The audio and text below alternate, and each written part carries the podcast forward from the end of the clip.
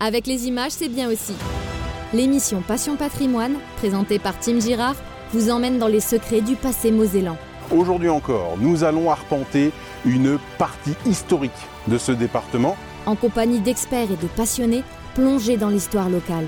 Et donc ils vont créer des, des canons sous coupole, donc déjà protégés, dans des caponnières latérales pour protéger l'accès à la cour. Découvrez Passion Patrimoine, présenté par Tim Girard sur YouTube. Un programme Moselle TV.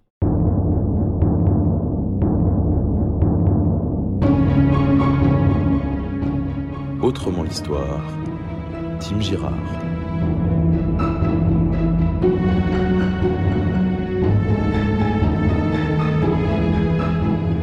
C'est une série de podcasts un peu particulière dans laquelle je me lance dès aujourd'hui parce que cette histoire que je vais développer en quatre épisodes n'est pas directement liée à l'histoire de la Moselle, ce cher département qui me tient tant à cœur de vous faire découvrir et mieux connaître.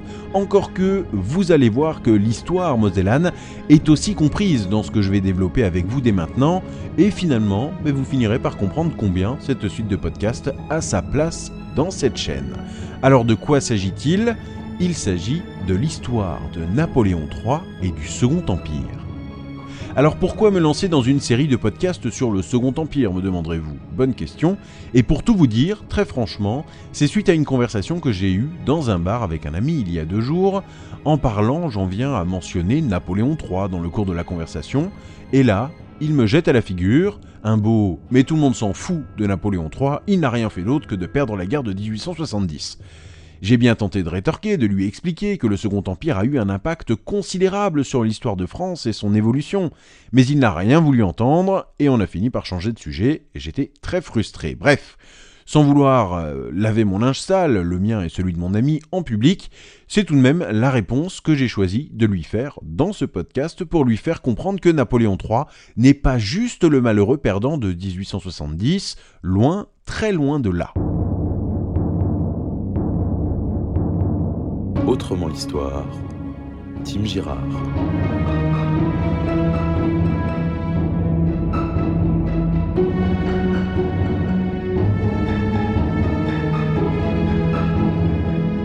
Pour bien comprendre qui est Louis-Napoléon Bonaparte, futur Napoléon III, commençons par le début, j'entends par là par le début de sa vie.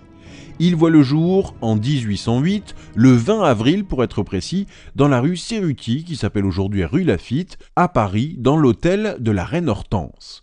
Nous sommes en plein Premier Empire, Napoléon Ier est au sommet de sa gloire, le petit Louis-Napoléon Bonaparte est le neveu de l'empereur français. Sa mère, Hortense de Beauharnais, est la fille de Joséphine de Beauharnais et de Louis Bonaparte, roi de Hollande. Bref, tout semble sourire à ce garçon qui vient de naître, membre de la famille impériale parmi les plus puissantes du monde en ce début du XIXe siècle. Deux ans plus tard, en 1810, il est baptisé à la chapelle de Fontainebleau, vous savez, cette magnifique chapelle de la Trinité construite sous Saint-Louis, rattachée au château sous François Ier et magnifiée ensuite par Henri IV, Louis XIII, Louis XIV, Louis XV ou encore Louis XVI, rien que ça. Bref, cet écrin d'histoire voit donc le baptême du petit Louis-Napoléon Bonaparte en 1810, le 4 novembre.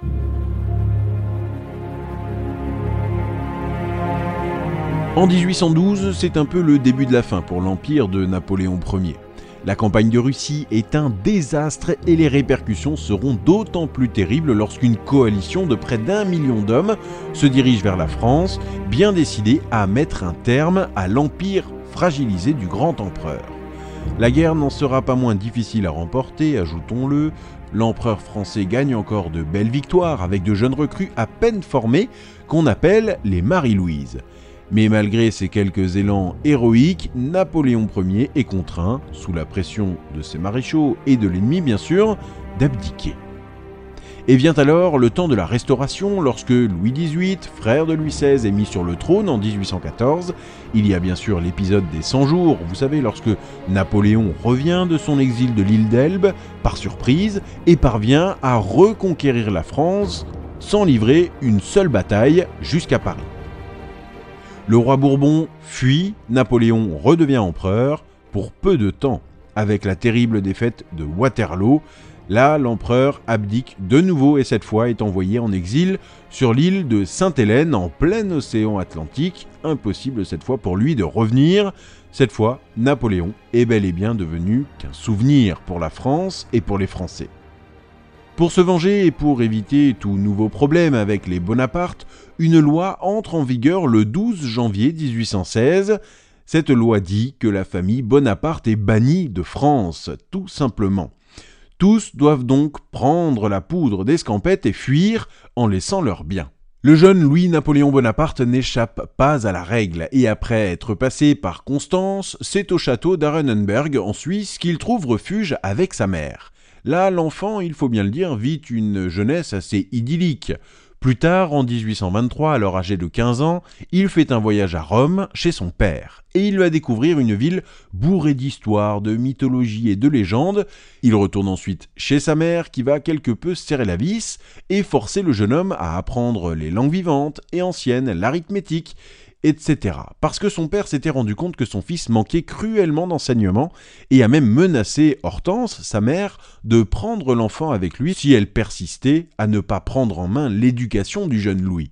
Pendant ce temps, en France, et oui, il faut parler du contexte politique français, Charles X monte sur le trône après la mort de Louis XVIII. Charles X, c'est un roi qui n'a absolument pas l'intention, comme l'a fait son prédécesseur, de se laisser dicter son règne par qui que ce soit, et il remet au goût du jour la monarchie absolue, en tout cas il essaye, celle qu'ont connue les Parisiens et les Français avant la Révolution française. Autant dire que ceci crispe pas mal de monde, et ce qui devait arriver arriva. En 1830, une révolution violente éclate.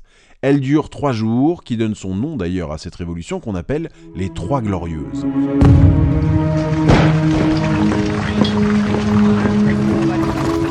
Charles X est renversé et fuit le pays. J'ajouterai qu'il l'a bien cherché.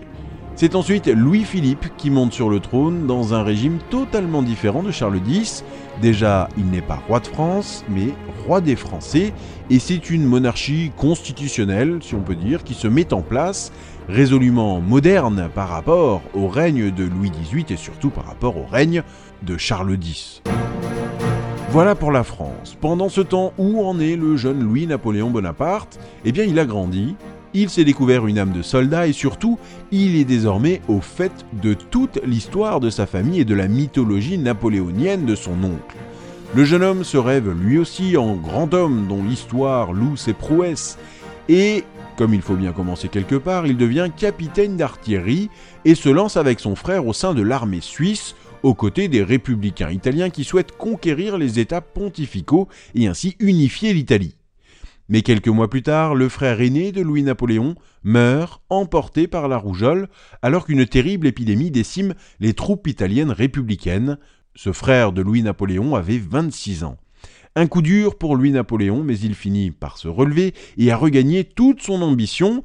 Cette fois, ce sera la France. Il veut, comme son oncle, devenir empereur, rien que ça, et reprendre la France qui, pense-t-il, lui revient de droit. Autrement l'histoire, Tim Girard.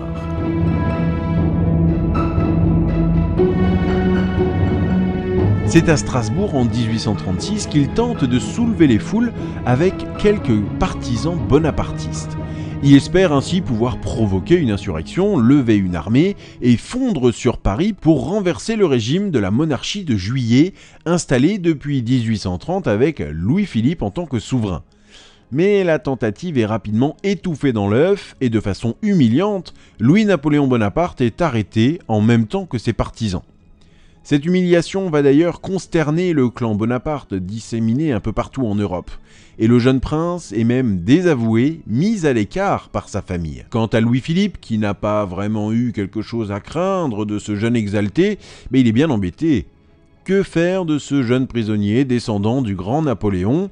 La réponse, il le condamne à l'exil aux États-Unis, jeune pays en pleine naissance et en plein développement. Rapidement, il décide de rentrer de son exil il se réfugie en Angleterre. Là, il découvre Londres, cette ville moderne où les usines commencent à fleurir un peu partout, avec de grandes avenues larges, des immeubles harmonieux. Londres, on le verra plus tard, va profondément marquer le futur Napoléon III. En attendant, il se remet aussi de son humiliation à Strasbourg quelques mois plus tôt, et pour tenter de convaincre plus de monde de se rallier à sa cause, il décide d'écrire un livre intitulé Les idées napoléoniennes.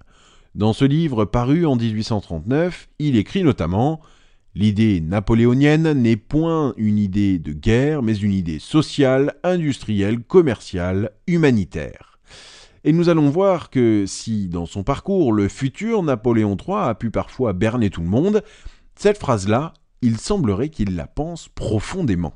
L'année suivante, le roi des Français Louis-Philippe décide d'organiser le retour des cendres de Napoléon Ier de l'île de Sainte-Hélène un véritable événement qui va ragaillardir tous les bonapartistes du pays, et là, forcément, Louis-Napoléon se dit que c'est son moment, il veut profiter de ce regain de la ferveur pour l'empereur son oncle, et il regagne la France à Boulogne-sur-Mer le 6 août 1840.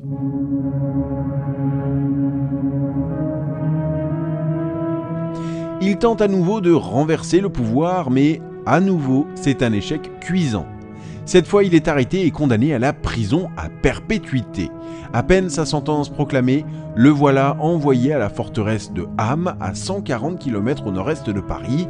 Et nous n'allons pas le plaindre non plus, ses conditions de détention sont plutôt favorables pour quelqu'un qui, par deux fois, a tenté de renverser l'ordre établi. Il a droit à un appartement meublé d'une taille assez conséquente, il a le droit à des valets, et de correspondre avec l'extérieur et peut même recevoir de la visite plutôt librement. Mais vous vous doutez bien que tel Napoléon Ier sur l'île d'Elbe, le jeune Louis-Napoléon Bonaparte se sent bien vite à l'étroit dans cette prison, toute dorée qu'elle puisse être. Il va tout de même prendre le temps d'écrire et de lire. Le prince, qui a alors 32 ans, est très inspiré par les idées du comte de Saint-Simon, un philosophe, économiste et militaire contemporain de Louis-Napoléon, qui découvre ses idées sur la société industrielle. Saint-Simon voit le progrès industriel comme une base du progrès social. Et ça, le prisonnier, très studieux dans sa forteresse de Ham, trouve que c'est une vérité totale. Fortement inspiré par ses lectures et par ses ambitions personnelles, Louis-Napoléon écrit un nouvel ouvrage qu'il intitule De l'extinction du paupérisme. Son nouveau combat, écrit-il, ou laisse-t-il transparaître, sera désormais le bien-être des ouvriers, de plus en plus nombreux à composer la société. Dans l'introduction, Louis-Napoléon écrit, je cite, je livre mes réflexions au public dans l'espoir que développées et mises en pratique, elles pourront être utiles au soulagement de l'humanité. Il est naturel dans le malheur de songer à ceux qui souffrent. Fin de citation. C'est clairement en victime que se pose là l'auteur. Mais je vous encourage à lire l'entièreté de ce petit ouvrage d'une cinquantaine de pages. On le trouve facilement sur Internet et c'est très intéressant, je dirais même que c'est passionnant de voir par quels moyens littéraires Louis-Napoléon tente de convaincre. Publié en 1844, ce livre a pour certains de nos contemporains un seul but, convaincre qu'il est celui qu'il faut pour accompagner l'évolution de la société, évidemment. La philosophe Chantal Delsol, par exemple, qualifiera cet ouvrage de fatras d'idées despotico-socialistes bien éloignées de l'idéal d'autonomie personnelle pour tous et démagogique à vomir. Fin de citation un jugement qui ne laisse pas de place à l'interprétation, mais qui reste subjectif bien sûr. Bon, Louis-Napoléon a beaucoup lu, il a beaucoup écrit, mais il commence à trouver le temps long dans sa cellule, malgré des conditions d'internement, je le disais il y a quelques minutes, plutôt agréables, d'autant plus qu'il a fait deux enfants à sa femme de chambre. Quoi qu'il en soit, il décide de s'évader, et pour cela, il se déguise en plâtrier. Et au nez et à la barbe de ses geôliers, il parvient à s'enfuir et retourne à Londres. Là-bas, il est accueilli comme la victime de Louis-Philippe et il va se faire assez rapidement des amis. Et parmi ses amis, une demi-mondaine va tomber folle amoureuse de lui. Elle s'appelle Harriet Howard et dès lors, elle décide de tout faire pour l'aider à reconquérir son trône et elle commence par entretenir l'ex-prisonnier au nom illustre. En France, avec un 19e siècle décidément très agité, une nouvelle révolution éclate en 1848. Et oui, les républicains, qu'ils soient libéraux ou socialistes, ne cessent de se battre contre le régime en place. Et après une manifestation réprimée dans le sang, qu'on appelle la fusillade du boulevard des Capucines, où quelques 350 manifestants mourront sous les balles, et auxquels il faut ajouter quelques 500 blessés, après cette fusillade, la révolution éclate et le roi des Français, qui refuse qu'on tire à nouveau sur la foule, abdique le 24 février 1848. Bref, Louis-Philippe n'est plus roi. Dès lors, la monarchie de juillet est abolie et Alphonse de Lamartine proclame la Deuxième République et un gouvernement provisoire est mis en place. Le 4 juin de la même année, des élections complémentaires sont organisées pour former l'Assemblée constituante qui sera chargée de rédiger la nouvelle constitution. Et là, surprise, Louis-Napoléon Bonaparte, pourtant toujours à Londres, est élu sur un programme de gauche dans quatre départements la Seine, la Charente-Maritime, Lyon et la Corse. Forcément, sa légitimité pour rentrer en France s'en retrouve largement renforcée, mais nombreux sont ceux qui ne voient pas ce retour d'un bon œil. Ils se méfient de ce neveu de Napoléon Ier qui deux fois déjà a tenté de fomenter un coup d'État. Devant l'inquiétude et les insultes des républicains, des monarchistes et des socialistes, Lamartine ira même jusqu'à proposer que la loi sur le bannissement des Bonaparte soit remise en application. Eh bien, devant toute cette défiance, Louis-Napoléon finit par céder et refuse son mandat. Il a bien fait d'ailleurs, et vous allez vite comprendre pourquoi.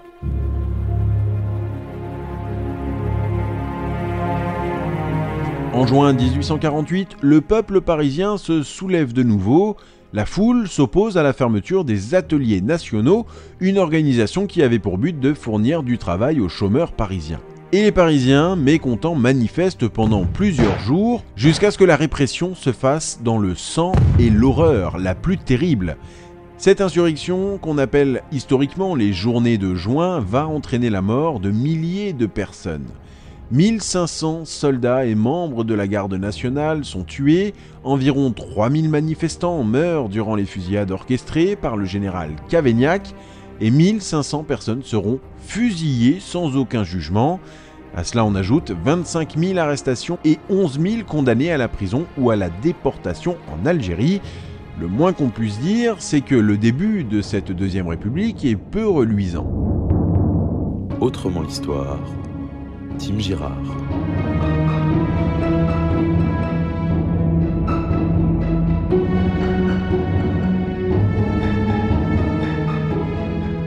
Tout à l'heure, je disais que Louis-Napoléon Bonaparte avait, sans le savoir, bien fait de se désister de son mandat pour la simple et bonne raison qu'il n'est par conséquent aucunement rattaché à cette tuerie de masse. Et cet éloignement temporaire va lui être grandement favorable, comme vous allez le voir dans le deuxième épisode de cette série de podcasts spécial consacrée à Napoléon III. Ce n'est que la fin du premier épisode et déjà on peut se rendre compte de la complexité de cet homme très longtemps boudé par les programmes scolaires. Celui qu'on résume souvent au simple grand et piteux perdant de la guerre de 1870 a une vie pour le moins romanesque, c'est le moins qu'on puisse dire, et encore je suis bien loin de vous avoir tout dit. Si vous avez aimé ce podcast, abonnez-vous pour ne pas louper les prochains, partagez-le et n'hésitez pas à laisser un commentaire, c'est extrêmement important pour le référencement de cette chaîne de podcast qui n'a pour ambition que de vous aider à mieux comprendre notre histoire si riche et si belle bien qu'entachée d'heures sombres. Et si vous pensez que cette histoire n'a rien à voir avec la Moselle, attendez la suite.